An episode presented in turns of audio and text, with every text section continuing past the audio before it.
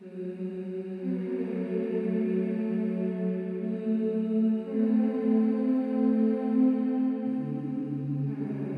是好像一种声音在说：“你千万别开门，开了门，你今天晚上肯定得出事儿。”而这个时候呢，我看到一个门把手在动了一下，他就在阳台的位置，而且还是俯着头。半个月实习期结束，最后一天，我们那儿出了一个大事儿，就是我那个宿舍。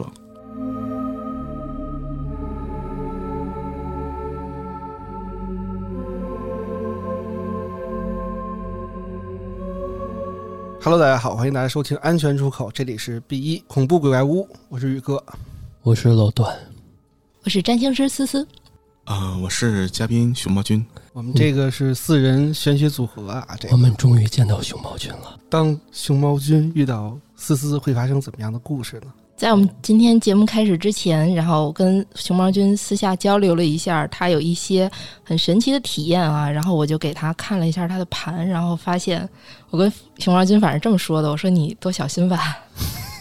熊猫君当时什么感觉？当时后背发凉。行，那个今天是我们的中元节特辑啊。嗯，去年我们中元节也是搞了一期节目，也是熊猫君的一些精彩的故事啊，给我们的听众留下了很深的一个印象。嗯，啊，今天我们是面对面啊，尤其呃，尤其是有思思在啊，然后那还是那样啊，能发挥怎样的一个效果呢？那我们来拭目以待吧。嗯，首先我们来有请熊猫君跟我们来。聊一聊，或者讲给大家讲述一下在他身上发生的事情吧。好的，嗯，这个故事的话呢，是我经历的一个最恐怖的一个事件。这个事情呢，是发生在天津的时候。当时呢，我们是大学实习，然后实习的话呢，是去天津的一个日韩合资的一个工厂当中，是电子厂，然后我们去进行一个实习培训。当时的我们培训期呢是一个月。我们安排的一个宿舍呢，可能由于学校想要节能开支嘛，所以说他这边给我们安排了一个在烂尾楼当中盖起的一个宿舍楼。也就是说，我们这个宿舍楼周边都是盖到一半的烂尾楼，不知道什么原因，这个楼呢没有继续盖下去。地方比较偏僻。当时我记得我们要去商店的话，都需要坐公交车，坐三站左右可以找到人烟和超市、便利店，所以我们都是提前采购一大波的食物，包括一些烟酒茶糖等等东西，回到宿舍去囤起来。嗯，这么老远？对对对。哦，因为当时的话呢，就是我们地方比较偏，我们每天会有班车来接送我们去。我们这地方是天津的一个郊区。因为当时我们要记具体是天津哪个区，因为就算记到了也不方便去说嘛，可能对人家未后未来楼盘会有些影响。当时的格局我记得是这样的：我们这栋宿舍楼呢是豪华精装修的，就是装修完了之后类似于学校那种宿舍楼，是一条通体的一条直线，厕所呢在最两边，最两边的话呢是外边盥洗室，里边呢是厕所。我们的后边呢是一个水塘，是一个水沟。旁边呢是一个类似于高架桥、高速路的一种快速通道，经常有车来车往过去。我们这个宿舍，我住的房间呢还算比较好，离那个位置比较远，所以说睡眠方面会好一些。我们一共呢是四层，当时去了我们两个班，把一层和二层都住上了人，而三四层是不没有住人的。我当时的房间位置呢是住在二层厕所斜对口的这个房间。当时的话呢，我们这个门。都是那种黄色的宿舍门，中间有一个透明玻璃。因为当时随行的话呢，还会有老师跟着去。我们有一个可能是我们这代人的不成文的规定吧，怕老师半夜偷偷看我们是否在玩手机，所以我们把这个透明玻璃呢都用报纸或者一些塑料袋给糊上了，这样从外边和往里看是看不到的。嗯嗯。这个事情的话呢，是发生在我们在实习期中间，也是第二周的一个晚上。那天晚上呢，我是比较发烧难受，我就没有去请假了。因为当时呢，我们的班是白班晚班两班倒。嗯，当时的话呢，就是比如说二层我们全去上班，一层的全在休息，是这样的。那天的话呢，是我们这二层全去上班了，一层在休息。可是当时我没想到的是，那天晚上正好有一批急活，我们两个班都去上班了，而且那天很凑巧，就只有我一个人请假了，所以说明整个楼里只有你一个人，对吗？说明方圆附近三站公交那么远的距离就只有我一个人。啊，我当时还不知道，因为我当时是提前请了假之后回去吃了药，因为嗯有一些治感冒药忘了叫什么，吃了之后犯困。哦呃，不是好像感冒药都这样，对对对白加黑什么的。对，然后当时我就睡下了，我是以为一楼是有人的，直到我睡到半夜醒来的时候呢，突然发现就是想去厕所嘛。去厕所出去的时候，上完厕所我也没感觉什么不对劲，就感觉楼道有些冷。回来关上门之后呢，我躺在床上，因为当时还是翻看手机嘛，我就打开翻看手机，看了眼小说和时间。我记得当时时间呢是半夜的十一点零三分。那个时候我发现我的宿舍门口，因为窗户被糊上了，有一个人形的脑袋的形状，下面是一双脚的影子。我当时就在想，这个是在门里边还是门外边？门外边，门外边。因为外边的话是黄色声控灯，所以说你只能看到一个人形的影子在外边。哦，灯是亮着的，是吧？，对灯是亮着的。我当时并没有在意，因为当时的话，我觉得可能我出去上厕所声音把这声控灯弄亮了，很正常。我以为谁在恶作剧，我就说谁呀、这大半夜的，别闹了。然后那个我我们宿舍人都那个不好惹，因为我以为是我们那个同学在跟我玩闹嘛。我说你差不多就得了，然后就没理他，我就继续睡过去了。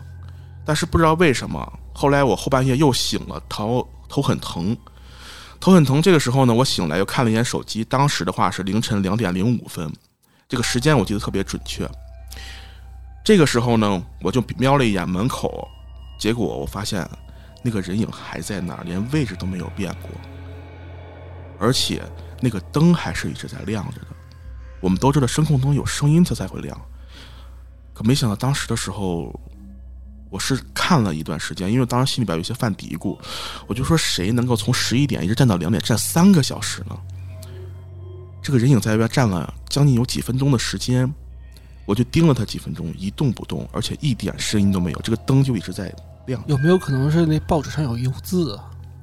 我当时也想过，嗯但是它是连起来的，报纸方面嗯是他的人头型，下边门缝呢是两只脚的位置，哦，门缝里面有两只脚的就门底下这个缝是两只脚的影子，嗯，报纸糊起来的是一个人的头，嗯这个影子。哎，我这都冷了。当时呢，我就其实也很害怕，跟你们想法一样，然后我就偷偷的拿手机，把被子捂在头上打手机，也挺，因为当时害怕嘛，嗯不敢让外边听到，我就以为是我这里边没有动静，他可能就不会发现这个屋子里有人。我悄悄给我一楼的另外一班的同学打电话，我就说，呃，你睡觉了没有啊？要不你上来一趟呗？我说上我们宿舍呗，然后有点事儿想跟你说。那哥们儿一听了，先愣了一下，他说我靠，真在宿舍呢？我以为你是偷偷请假出去上网了呢，或者出去玩了呢。你不知道今天晚上厂子有结果，我们全来了吗？就剩你一个呀。你这电话还不如不打呢，我觉得。真的，因为我当时我不知道一层是没人的，嗯打了之后，我心里咯噔一下就凉了，我就说，就只有我一个人，我当时还发着烧，然后我心里边我就想，那个，你确定吗？没有任何人请假，确定啊？你真不是出去玩了？你怎么回事啊？是不是出事儿了？我当时心里边特别害怕嘛，我就说那个，这样吧，那个你方不方便回来一趟？说别逗了，大哥，请假要扣钱的，而且这么远，打车要很多钱的。当时我就想，那个别别别别别，打车钱我给你包了。今天晚上你想去哪儿玩去哪儿玩，我都请客。你呢最好回来一趟，因为我这边出了点事儿，挺着急的。那哥们听到我的语气呢，比较抖了，已经。嗯他说：“你是不是真出事儿了？”说：“要不我回去吧，钱不钱的以后再说。你是出什么事儿了？方便说吗？”当时我说：“那个你回来再说吧。”然后当时的话呢，他就挂了电话，马上就回来了。嗯，当时的话呢，在他等的途中，我就心里边在想，如果外头碰见怎么办？是吗？我在想，当时我还不是想往灵学方向想，因为我想可能是个人或者小偷什么之类的。啊，我就想，实在不行，我出去，我吓唬他一下。但是呢，我一站起来，我又突然间，我我发现，我当时因为发烧很严重嘛，我体力就是已经比平时要差很多。我想要真是个人的话，我一开门，这不就引贼入室了吗？而且我当时身体还那么虚弱，嗯，无论是人是鬼，我都是劣势的一对方。，都是很劣势的。嗯但是呢，我又有一个念头，我就想，我到底想看看到底是是人还是什么东西站在门口，我就想看一看到底是什么。嗯结果当我手握到门把手的时候呢，就突然间心里边有一个感觉，就是说，就是好像一种声音在说：“你千万别开门，开了门，你今天晚上肯定得出事儿，千万不能开这个门。”我不知道怎么会有这个念头。后来我就这个念头最终战胜了我那个理智，我就悄悄的蹑手蹑脚又回去了。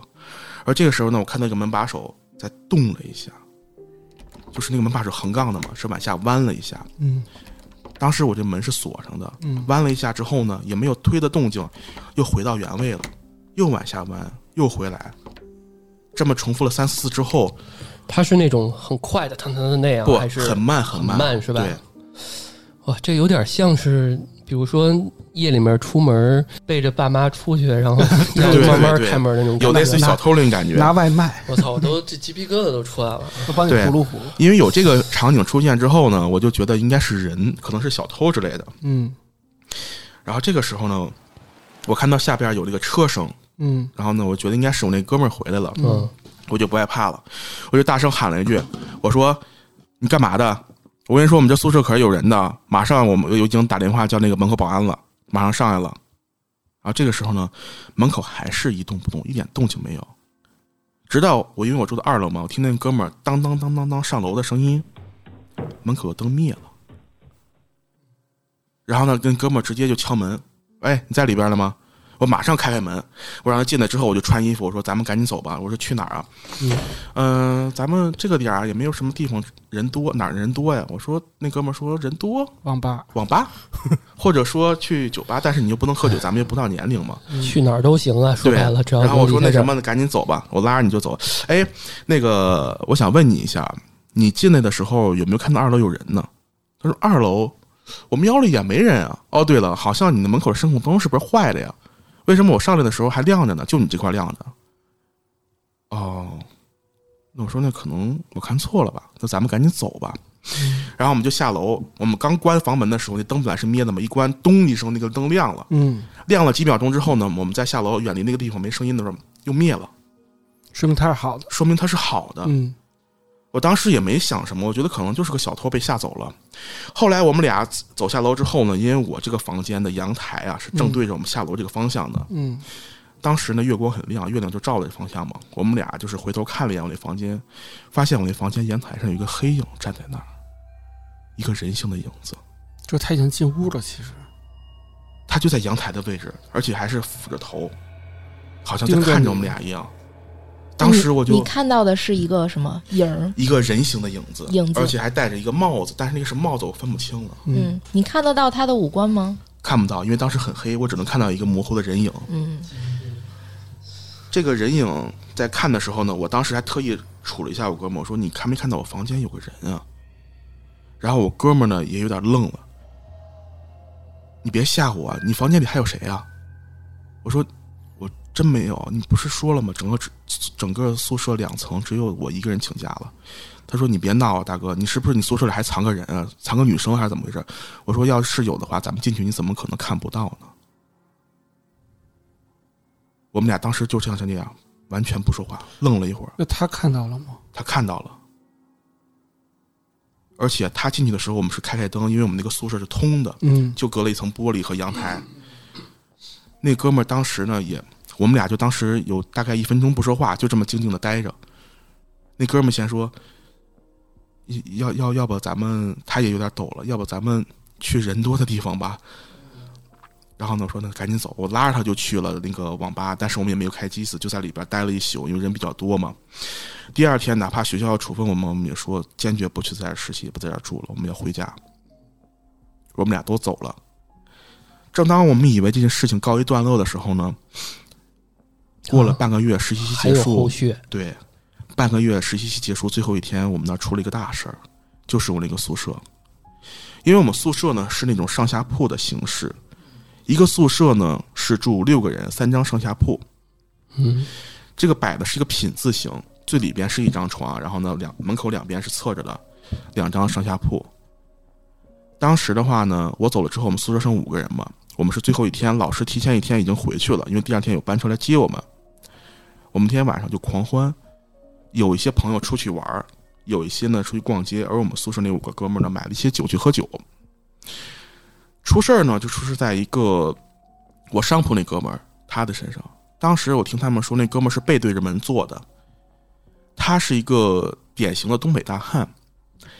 他呢最往南的方向就到过我们河北这个方向，就再也没往南走过了。说话是浓浓的东北腔。那天晚上也是喝酒刚开始的时候，每个人也就喝了罐装啤酒嘛，不到一罐。那哥们儿突然间眼睛直愣愣的盯着窗户外边，说什么也不搭腔了。然后呢，说着一口浓重的四川口音，而且说了一些关于的话，啊，就是说，嗯、大概意思我听他们描述的说，你们想整死老子，你们又没证据，你们凭什么这么诬陷我？说我活得坦坦正正的，我不怕你们来批斗我。然后就是类似这些话，然后直腾腾的站起来，就往窗户口走。剩下那几个哥们儿呢，也就在想，说你你是发生什么情况了呀是吧对对对，嗯当时是不是喝多了？但因为他平时酒量很好，他只喝了半罐啤酒，而且当时的神情很奇怪。最可怕的是，他居然说出了很一大段很长的四川话。你知道你们那个宿舍楼是什么时候建的吗？这个我不太清楚。嗯，那是新楼吗？就你嗯，我们去的时候是刚盖好，刚盖好，对，刚刚盖好。嗯，那就说不出来了，这这这得往根儿上去倒一倒了。对嗯后来那哥们儿呢，就直接从二楼的阳台跳下去了，啊，还好，只是把腿摔伤了。嗯，还好只是二楼，这二楼也得十几二十十多米吧？二楼的话，应该也得有十米左右，呃，嗯十米应该没有，应该有五六米、七八米差不多。嗯嗯，因为单层得三米吧，差呃不，多。单层挑高三米，对就是再加上半米，当时他就是眼睛直愣愣的往船孔的方向看，然后往船孔走。另外那四个哥们儿没拉住他，而且那四个哥们儿说，他们拽他的时候，四他一个人拽着四个人，那把那四个人拖行了几米，拖到阳台。而且他一开始想头朝下掉下去，这个时候呢，因为那哥们儿死命拦着他，拉搂他脖子嘛，所以他把脚先探出去，脚先跳下着地，所以他把腿给摔伤了。如果要是头朝下的话，这些哪怕距离只有七八米，也可能嗯，会致命的。会会会，哦，我看到一些恐怖片里面还说是被附身了或者上身之后，好像是下边更重一些。就我们人不应该是头重脚轻吗？嗯对啊，他们被附身是下边重。我之前看那林正英那个叫什么《驱魔警察》，一开始有一段是那女的好像是被操控了，嗯然后也是一堆人拉不住她，嗯情节很像。嗯啊，然后呢就完了，就是然后我们这边就是住院的时候，我们还去一起看他。他醒了吗？之后嗯，他只是腿摔伤了，意识还是清醒。第二天清醒了，清醒之后我们去问他，说你为什么好端端的要跳楼呢？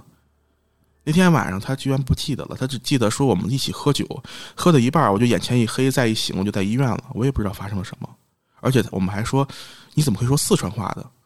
然后他一开始就还还以为我们在跟他开玩笑，他说：“大哥，我最难就到过河北，我连河北方言都听不懂，我怎么会说四川话呢？我纯正一东北老爷们儿。嗯，这是相当于整个过程都完全没印象了。完全没有印象。他只记得喝酒喝到一半，然后眼前一黑，再一睁眼就已经到医院了。是，而且才半罐啤酒，东北对，大哥应该平常酒量挺能，喝的啊。对他平常也和我们喝过酒，酒量还不错。嗯，这个就是这个事情的一个整体的一个发展。我感觉特，别像是就是被那个人附身了，而那个人可能就是在当时那个时代的这个地方嗯经历了这么一遭，而再现了一下。呃，比如说那个人就是确切就是因为那个事情而去跳楼自杀的，嗯而那个人其实也是一个心带怨恨的，所以他是一个比较怨气重的，他可能会去找比较轻八字的人去做替身或者怎么样，我感觉。其实后来想了想，我还是挺后怕的，因为我在想，如果当时我要是你开门，了门对那个人可能就是我了。而当时我们宿舍是没有人的，只有我一个人的话，就不知道对啊，想去发生什么事了。那至少还有四个人之前搂着他呢，对吧？这要只有你一个人，就真的是没有人帮你了。我觉得还是有人帮他的，他心里那个声音，我觉得是是可以去想一想的。就是，当时你拉门把手的时候，你心里的那个声音，你觉得是你自己内心的一个 OS，还是说不知道从哪来的一个声音？就那个时候真的很奇怪，就突然间脑子里就窜出了这么一个想法：嗯这个门你绝对不能开，开了你今天晚上绝对要出事。嗯就这种感觉一直在我脑海里徘徊着。嗯，感觉像有人帮你一样哈。，对，嗯，来，我给大家盘盘这个刚才这个故事啊。嗯四楼小这个故事课堂这个，哎，刚才一边我听熊猫君讲故事的时候，一一边把他故事当中的一些细节哈，嗯稍微挑了一下，大家可以看到一些关键元素。首先说到这个地方，第一次熊猫君本人遇到这个地方问题的时候啊，这个地方偏僻，嗯周围烂尾楼，嗯，而之前也没什么人住是吧？哎，对，那么他在的这个楼里面有许多的空房间，对。没有人住的。对，啊，所以这个其实元这个元素哈、上次老段咱们那一期在聊咒的时候，嗯，其实有当时跟大家说过，就是说什么地方其实比较容易去聚集一些比较阴气，包括说这种鬼怪类的东西啊，其实就是这几个元素。荒无人烟。首先偏僻嗯，哎，然后当时我有提醒大家，我说如果你感觉自己对这个东西很敏感的人啊，不要去什么烂尾楼啊、废了的楼、废旧的医院哈、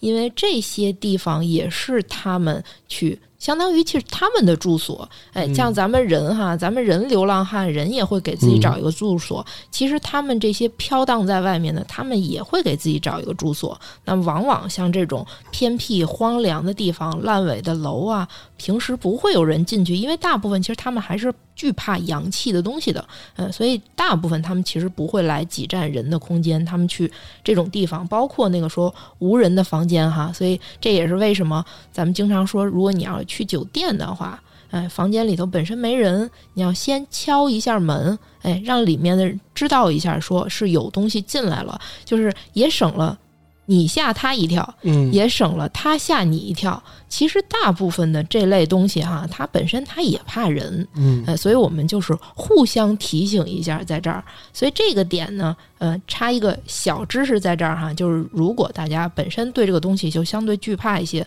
那么除了我们在进入一些空房间，比如说你住酒店之外哈，比如说晚上，如果要是有晚上去起夜的这种习惯哈，大家其实进洗手间啊这种，因为晚上屋子里你所有的灯都是关掉的嘛，大家可以先咳两下，哼哼，嗯，哎，发出声音，其实在提醒，就是说有我来了，我别吓着你，你也别吓着我，嗯，这个是一个提醒。所以前面这三个因素哈、就非常重要了，偏僻、烂尾楼、房间。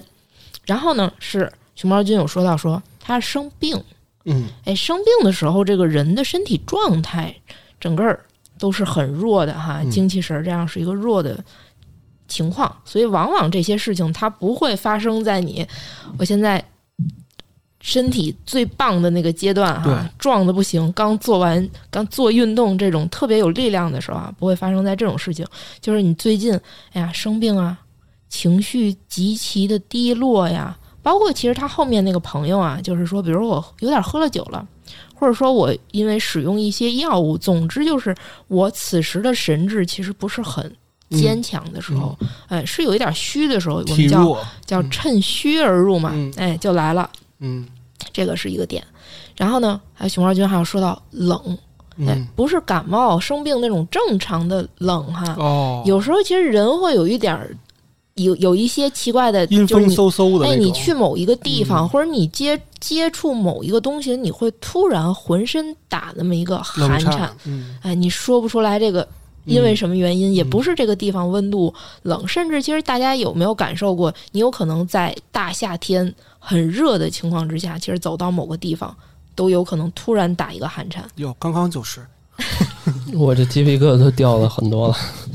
是，嗯。那个老段已经扎宇哥怀里了，嗯。乖啊，嗯是。对，那那你觉得熊猫君那个生病跟这事儿有关系吗？呃，其实倒没，我觉得倒可能倒没关系，嗯因为他这个普通的这个感冒这个病哈，嗯。一般这种问题倒是不太大，嗯，所以还是说他只是生病导致了一个体，当时对当时比较弱，然后一会儿嗯我会去说一下熊猫君自己的情况啊，当然跟他这个主角肯定是也脱不了关系的，还是先说从细节，然后就讲到说他在屋子里面感受到这个声控灯了哈，嗯。为什么声控灯能够有时候这种东西能感受到？因为这个东西啊，其实在科学上其实对它有解释的。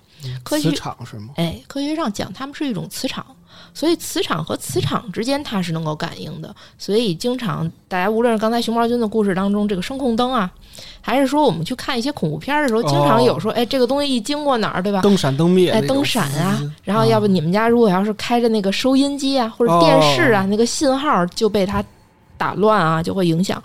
这就是磁场之间的这一个嗯带来的一个波动，哎，然后还有就是说后面熊猫君看到的人影儿，重重点我问了一下熊猫君，我说你有没有看到五官哈？熊猫君说没有，说因为屋子里比较黑。其实这个不是比较黑的原因，就是这些东西呢，其实你哪怕在一个亮的地方看到它，其实你看到的也是个影儿。就是你会感觉到那个好像是个人形的东西，但实际上它不会像你真看到一个人是一样，它有五官或者什么的，其实就嗯看到一大概的，像一个灵体，哎，大概一轮廓，大概一虚影儿，嗯。然后呢，就是最后他那个朋友哈，刚才宇哥说那很对，怨气，对吧？嗯。怨就是通常啊，这种没有什么伤害性的这种，他也不会有巨大的怨气，所以这种没事没太大问题。哎，往往是这种特别有怨气的那种，他的去世之前哈、是有一些让他不甘心的。哎不甘心的嗯事情、不平的事情，嗯。哎，或者说放不下的人，有一些比如说因情自杀的这种情况啊，嗯，放不下某个人，都会有一种执念，就会让他留在哎某一个地方当中。嗯然后呢，他就会趁虚而入到一个人身上。他还是就跟咱其实普通人，你委屈了，你是不是想找个人哭诉一下，让别人知道你委屈？嗯嗯，所以他们其实道理也是一样啊，他也要找这么一个东西，并且呢，就是他的怨气重了之后，因为他整个的气息都是往下走的，他的生命力是衰竭的，所以嗯他也会影响这个人。这个人就是嗯哎，也想结束掉自己的生命。所以这个是刚才故事当中一个细节啊。然后还要说到熊猫君自己，就是我们今天在开始节目之前，熊猫君说他会有这样的经历，我第一反应就是说，哎。其实这个经历不是每个人都有啊，嗯就是刚才熊猫君整个故事当中，如果换一个人进去，可能也也会完全不一样，有可能就是没有任何的感受，就开门了，这是有可，而且他也没事儿，没准那声控灯啊都不会开，对，甚至有这种可能性阳哈。气重的话，它就不接近了。根本就没事儿，嗯一点事儿都没有。所以熊猫君还是一个很重要的元素。那么我就看了一下它的盘啊，就是大家这不知道知不知道？就是其实星盘这个东西，就是所有的就是我们所谓跟命格有关系的东西啊，它其实都能看到说我们一些体质性的东西。呃，那你的体质是不是很容易去招引这个东西？我看一下熊猫君的星盘哈、首先它全盘当中的元素水象、风象为主。它没有火跟土啊，大家就听表面意思就能感觉到哈。你比较正，哎，火就是很热很有热量、嗯很能正嗯能正能量的东西哈。土那就是就是很稳，嗯哎，而风跟水容易受影响，嗯，对吧？所以一个人的命盘当中啊，如果要是风水，尤其是水元素非常重的话，就很容易感受这个东西。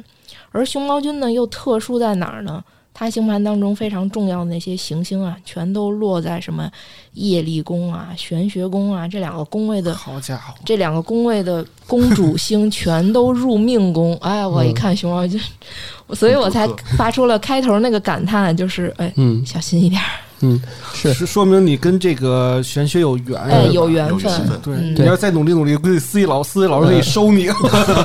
没有。其实那个我们老听众知道，熊猫君在很早之前他自己就知道，他已经在节目中说过，嗯就是他对于这方面可能很有缘分。有好像也有大师跟你说过吧？对对对就是小时候好像也就遇到过一些也是要事情。嗯收你来的，对嗯，哎，那个他跳楼时候说了一句什么话来着？就是他四川口音那样说，好像说了一句什么话、嗯是吧？对他，他当时说了句话，就是，呃，你们如果不相信我，我可以证明嗯给你们看。那、你们难道一定要逼死我吗？哦，那这肯定是虽然前没有搭着前面什么话前因后果的啊，但是嗯一看就是怨气确实很很大场景的重现了一嗯下，感觉嗯对，嗯，应该这句话不停的在他死，因为不是好像说死前死后之后会重复一直他死前的一些执念话嘛，而且嗯怨念特别大的话，他是不会就是被超度，或者说不会走，嗯是是，是他会一直在那儿对嗯，他就走不了，除非他找一个替他的。对嗯。我听他们说，这种好像有一种东西叫地缚灵，哦，就是它只存在于这附近，它啊死的一个附近，对。会不断的重复的生前的一些事情。对对对，嗯，其实直到找到对。下家儿。对，其实所有的像这种说，如果是自杀啊，或者尤其是自杀，其实嗯这里就是要跟大家说，真的珍爱生命。为什么？就是有些人会认为死其实是解脱哈，嗯有些人觉得死了就结束了，嗯其实不是。哎，像自杀这种情况，它会是在一天当中不断的会重复的，就是七天七天，他的死的这个情况，比如说这人跳楼，他就会一直跳，一直跳。所以很惨的哈。嗯，他重复这个痛苦的过程。对，嗯还真是，就是无论是各个宗教也好，还是各个嗯理论也好，自杀都是最不被提倡的。对，都是一个很大的一个罪责。对对对，都是无论是佛教也好，还是基督天主，他是下地狱好像的。自杀嗯是在哪个宗教我忘记了，就是里面会下到一个地狱，就是那个地狱里边是以亿亿年为那个就是一亿几亿的亿年为单位，他会在这几亿年内不断的重复你生前最痛苦的事情。就是自杀。对，比如说你生前中自杀，还有一些自杀之外最痛苦的事情会在这几亿年内不断的重复。这个想想都挺可怕的。个理论逻辑有点像两个宗教，嗯一个是就是在文艺复兴之后，就是但丁《神曲》那个时候的、呃基督教理论，还有一种像是像是在佛教或者印度教的这种、下某种自杀之后下某种地狱恶鼻地狱的时候那种嗯理论，有点像这个两个逻辑。嗯，咱们说说说完了之后，说这些东西咱们剖析完了之后啊，嗯咱还是得说说怎么办，嗯，对吧？嗯对对对，哎，还是得说说怎么办哈。那么注意几个地方，首先就是刚才咱们提到说容易出问题的这些地方啊，咱们尽量哎尽量不去啊，尽量大晚上不要跑到那些嗯。偏僻的呀，包括刚才熊猫君说的水沟啊这种地方啊，少去，嗯。不要去啊。嗯。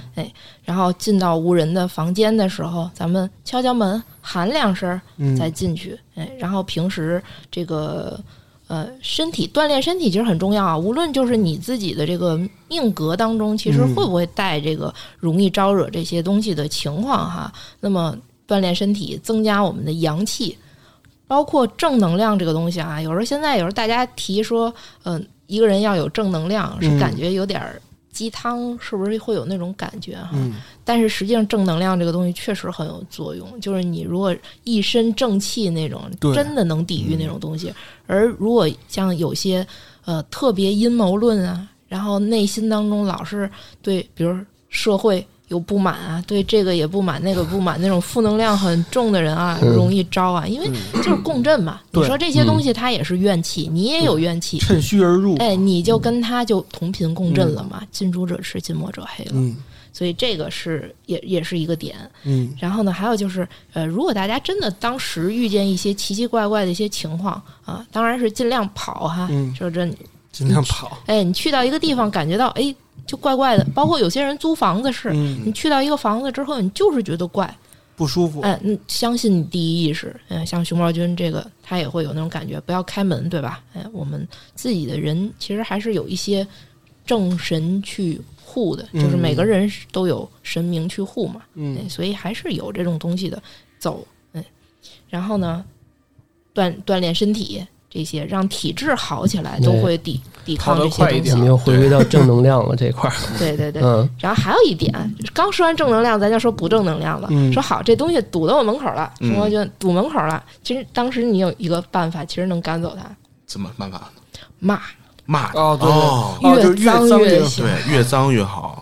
对，嗯，然后包括手里的，如果有一些脏东西的这种这种脏就是血呀、这种东西，尿尿尿，脱裤子。尿他。屎尿屎尿屁这块儿的。对对对对，有用真的有用，秽东西嘛。真的有用，嗯。越脏越好。好像还有说，比如说做噩梦，我会在嗯枕头底下放把尖锐的，比如剪子之类的。哎，对，哦，你说这个，我突然想起来了，好像当时吧，有一个不知道哪儿的传统，就是这些鬼怪之物啊，它不能进门的，啊就是除非你把门打开。啊而我们后来在阳台看的也是，因为我们后来有人进来开开门了，啊！就是好像如果这个门我是不打开，它是进不来的，因为这个门好像听他们说，好像每道门都有门神，或者说是那种隔规矩之间，对对对，阳这种隔的这种感觉。哦，可能那次你朋友把你带走了之后，他就进去他了。进去了，进去之后，所以之后你就没再回去过，是吧对，我就没再回去过。所以他在哦阳台能趴着看着你们。所以他就一直在那里边待着呢。对，所以他就上了那哥们儿的身了哦。哦，哎呀，真是我还听说过可以就是，比如点一把火，就是也不是那种大火，三把。火嘛，对对对，就是比如说你拿打火机，你点上一张纸，在地上摆一下，因为火也可以隔阴阳，好像是。哦。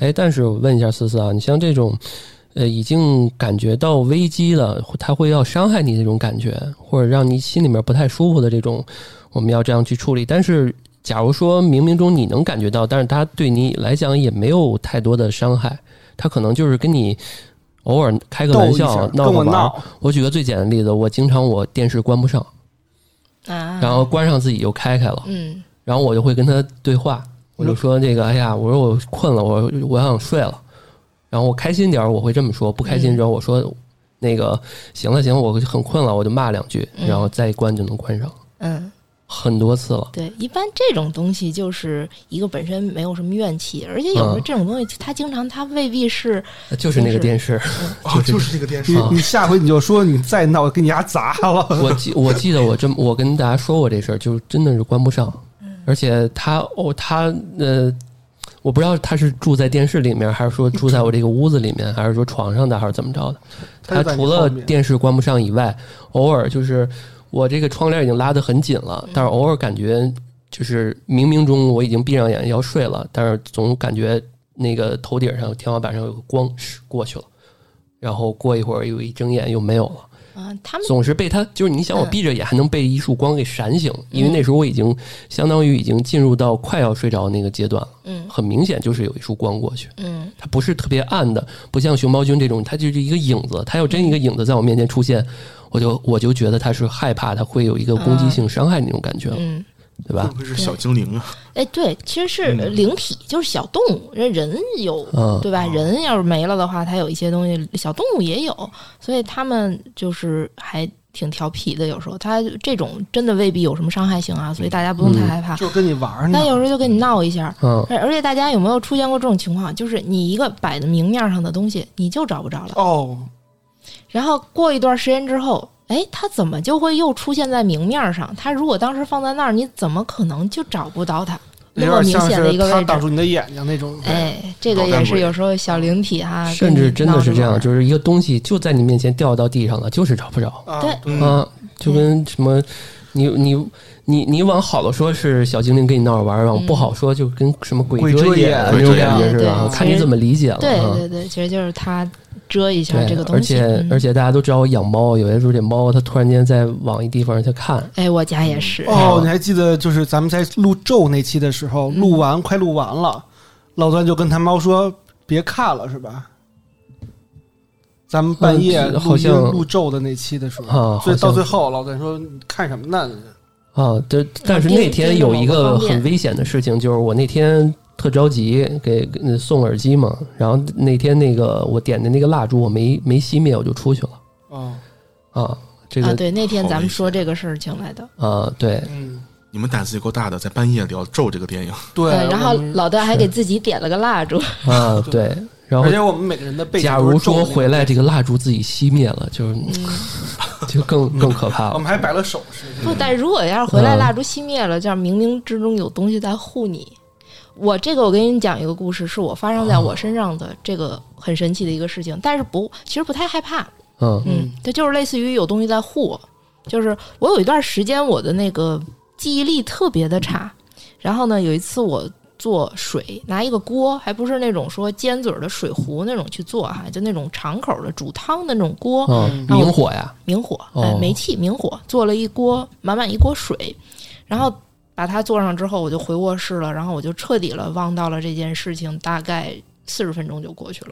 所以基本上一锅水，你想扑了是吧？啊、对，所以正常情况下应该是对吧，煤气，呃，几种情况，要么水扑了，因为其实我水还放的挺多的，嗯所以它扑的概率是挺大的。然后这样的话，火就会被熄灭，然后煤气会是释放的状态。总之，嗯你会看煤气灶的话，它应该是打开而不是关上、嗯拧回去的状态。哦，啊，或者另外一种可能，它如果没铺，但是说这个锅烧干了，啊，它也是合理的啊。对，锅锅烧干了，哪怕它没没到着起来的情况，总之就是那水越来越少了，嗯见底儿烧干，这也是合理的。哎，然后在我大概四五十分钟之后，突然想到我厨房的火上有煮东西的时候，我赶紧去厨房。这时候很神奇的事情就是，我发现厨房的火是灭的，然后马上去看煤气，煤气是关的。然后我第一反应是啊，我可能那段时间记开了对我可能压根儿就没有开。嗯哎，所以我这时候就想，我说那我摸一下水，水如果是凉的的话，那就很很 OK 哈。但是我轻轻的摸了一下那个锅，锅是滚烫的，然后打开盖儿摸了一下水，水是烧开，然后稍稍现在温度有哦，一点降下来了，刚刚好降下来的那种哦情况，它一定是开那就是过的。开过有一段时间了。对我屋里没有人。那么为什么煤气会是一个关闭的状态？是啊，梦游，嗯，自己睡睡一所以边梦游，就是就是守护神嘛，小小精灵，对这种其实其实挺好的，嗯。嗯，所以也也不一定都这种东西，其实也也不一定不一定都对，也不一定嗯都是坏的东西。但是咱嗯人还是就你不用特意去招惹它。对对对，嗯嗯敬鬼神而远之嘛。嗯嗯，我小时候刚刚其实熊猫君说的这个所谓烂尾楼这块，我小时候其实听爷爷奶讲过一个事儿，因为小时候我住长安街那块其实挺繁华的，在那个那时候还平房的建国门那块儿，旁边是北京日报社，然后社里边有一个叫什么西表贝胡同。然后有一之前有一户凶杀案，是好像是一十几岁的孩子把他妈给杀了，嗯，然后整个之后，他这个因为他们家还挺有钱的，然后整个那院儿就一直就没租出去，然后就感觉那个门还挺古朴，就跟那朝那八十一号是那种感觉。然后嗯，一进去里边杂草丛生，有点阴冷。嗯嗯然后附近有有有一些流浪汉，都是住外边也不进去。嗯然后好像有一段时间，突然间不知道从哪儿来了一流浪汉，这什么都不管不顾就进去了。然后之后好像就再也没见着他，就不知道是怎么回事儿。反正这可能是因为很多人人都编这些都市传说，就是为了警戒人家的嘛，嗯也不见得是真的，对吧？但是我觉得当时还挺挺吓人的，每次都只就是你看啊，每次我会路过，上学时候会路过，但是我路过他时候，我都会贴着那边墙嗯。走，就是远离他一些是吧？对，对对，就真的是你明显感觉到那块儿就阴，特别阴。阴气比较重。嗯。而且小时候不懂嘛，没听到这个传说之前，我还往那门缝里边扒过看，里边就是那个草已经都变黄了，就是你说扒门缝儿，我想到是看见眼睛。一不是看见一片红，啊，啊，看看见另外一个眼睛。对对对对啊，另外一个眼睛和你对视，对，对对对，这这种其实有一些恐怖片的经典桥段啊，比如说你这隔断的就上厕所，嗯然后你看往底下看，那边人也在看你，或者看见一个膝盖什么的。也可能是老段，估计要是小熊猫君过去之后，可能门口会有一个阿姨说：“小伙子，给你糖过来。其 这这实太恐怖了。这个可能也跟的确跟我这个命格有关，对嗯体质有关。嗯。因为就是其实我本身啊，我当时也没注意，后来我仔细想了一想，因为包括咱们附近的节目，想了想我生平经历过这些比较灵异”奇不要不要说怪的事情生平啊，不不不，这可能直接就就说没了，sorry sorry sorry，就是我目前。对我目前这这二十多年经历的事情啊，好像的确不少。嗯。就是从小时候记事儿到现在为止，包括我不记事儿，我家里边跟说起的一些事情，也大大小小十多件、二十件那种感觉。都是在你身，上的是吗？对那嗯，挺多的了。那嗯很多了。对对，因为平时我可能不会在意，因为这些事情比较小。但是我后来在做咱们这个节目，仔细回想了一下，好像发现要这么算的话，这事好像真不算少了。嗯，嗯，因为可能某些人可能这一辈子就只遇到这一两件玄乎事，对，其实很多人一辈子也遇不上这种，事儿，甚至有些一辈子都遇不到。上。嗯但我就我家这小精灵，有些时候还托一些好梦给我，嗯，是？吗？或者是说有一些我曾经有一些执念的东西，嗯嗯他会修改我的梦。嗯就比如之前我在恋爱那个话题的时候，我因为我上初中时候有一个交的女朋友死了嘛，对吧？然后他会托一些梦给我，说他现在还活着什么的，然后给我一些幻想，嗯对，就很好玩儿。我不知道跟他有没有关系，但是挺有意思的这个事儿。嗯，小精灵但是他还天晚上跟老跟我搞怪，你知道吗？不跟我关电视，对，因为你看啊，其实我那个窗户上边那个那个窗帘那块不是有一个风铃嘛，那个在动的那个，有一段时间我往中间放的，然后夜里边它老动，自己响，现在我就自己靠边了，它老自己响。啊，就是就是我，所以我靠边它就动不了了，它就不响了。之前它那块不是形成一个悬空的结构嘛？嗯，靠我们现在老响，自己响。突然间后背有些发凉。你上面那些是小人儿吗？不是那个是那是一个摆设啊，那个没事儿，嗯，嗯所以我看得到吗？啊，对啊，就是上面有几个小小人儿，包括你对面那些小人儿，我也觉得，对啊，哎，就是这个点正好可以说说啊。嗯，其实老段那老段那个很小啊，那个其实没太大关系。对，故意打不过你，打不过。就是我的我说没关系，是说就是屋里你如果有一些非常小的人人偶像老段那个大小也就一个手指头都没有那么大啊，那种其实没问题。但是就是今天如果观咱们的听众当中啊，如果有那种女孩子呃，喜欢大的那种喜欢大人偶，对吧？这个也不是说非得人形那么大，但是一个是说栩栩如生。首先这个是一个点，就是像现在很多的娃娃是就那个养真的做的娃，就那哎种换衣服的那个，太逼真了，嗯而且它的那个个头哈，大概就是小一米啊，啊，几几十厘米到高一点的都可以哈。其实不太建议女孩子家里头养很多那些东西啊，尤其你又为他倾注了感情，嗯，你给他买东西，你跟他有这种交流，这个东西啊，非常容易有灵去住进去。富进去，嗯嗯，就容易妹妹背着洋娃娃是吧？对，但是这灵是好是坏，什么什么来头就说不好了。其实这嗯个、这个方式是不是跟那个养养小鬼对嗯一样，就是给一个住所？其实我想的不是鬼怪，我想的一个就是，你们知不知道当年香港十大奇案有一个 Hello Kitty 藏尸案？啊，知道啊。藏头对对对。啊，那个玩偶里面就就藏了人的尸体残肢在里面，对，所以我一直很对看完那个案子和那个电影改编电影之后，我就一直对这些 Hello Kitty 这些玩偶很抗拒，嗯。啊，我比较害怕，我不知道为美哲里边有些什么。对对对对，对。嗯，OK，而且这种恐惧其实就科学上就是说，那个叫什么什么是骨，有一个感应，就是当一个物体嗯。和人哦。极极度的接近，五官样子接近，但是又差那么一点的时候，就就是是眉心是最敏感的。啊，对眉心你要碰他的眉心，快碰上的时候，他会很有危机感。对。对，嗯，所以你看咱们中国就是。中国就是中正正好过节嘛，现在中中元节，嗯。咱们这期节目啊，中国人讲究除了烧纸之外，纸人纸马嗯。这些东西，但是做这些东西的时候有讲究，画纸人怎么像都可以，不能画眼睛。不能点睛。啊。哎嗯，画马怎么画这个样子都可以，不能扬扬起它这个鬓毛啊，啊，不能扬起来，啊。就是你赋予它生命了，哦。嗯，这个就有容易出问题了。哎，这纸人都不能画眼睛吗？这不能点那个睛，你可以去画眼睛那个轮廓，但最后那个瞳孔不要去点。龙珠那个饺子那个眼睛，哦哦哦，哦，对，据说点睛之后会有一些比较，栩栩如生的。对对对对，就是那个叶公好龙那种感觉嘛点了之后龙就变活了。嗯既既然是中元节啊，就是中元节是不是真的就最好别出门？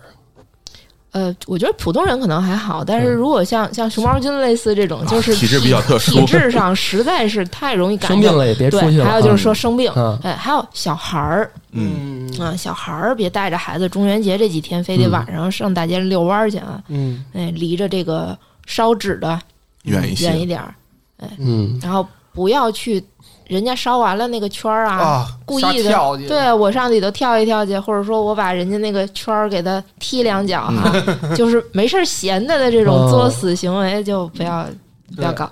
这一说我就想起了之前那会儿我们那小时候听过一个事儿，不知道真的假的，嗯。嗯。就是中元节烧纸嘛，嗯有一些烧完了就是差不多了就走了，没有完全灭，啊因为后边还有别人排队嘛。啊，有一个小孩就比较欠，把他踢碎了。他尿尿把那个火给浇灭了，操 剩下一点没烧完的给浇灭了。浇灭之后，那小孩就一直发烧。后来呢，就是请了高人看了之后呢，然后又去赔礼道歉，又重新烧了一些纸钱给他，后来才没事儿的。嗯嗯，嗯，嗯的，确是一些比较这还作死的行为。算是给个机会让你去啊，对，给赎机会了。赎一下这个罪，对嗯，因为小孩他不懂嘛，他就以为着火，然后自己撒泡尿就给浇灭了。是，所以对这还是得敬畏一点。嗯对嗯其实通常都是，就是如果真的有这种情况哈，他也是让你一段时间身体不好、嗯运气倒、运气差，嗯或者说小事儿上哈，其实不太会是说动不动就要命哈，这个还是比较少数的这些情况。嗯，是。哎呀，行，我们这期节目也差不多，也欢迎大家给我们投稿。呃，熊猫君以后可以多给我们这个过来交流交流恐怖故事。今天其实就讲了一个比较那个啥的嘛，嗯，比较恐怖。比较恐怖的哈。因为其实应该也未来这些故事争取是没有了，呃，但是根根据思思这么一说，我估计未来未来可期。未来还是少不了啊。对，嗯，行，那感谢大家收听安全出口，这里是 B 一的这个恐怖鬼怪屋，我是老段，玉哥，啊，占星师思思，好，熊猫君，也感谢熊猫君以后多来我们这儿做客。嗯行，好的，好，那感谢大家，我们下期再见，拜拜拜。再见。拜拜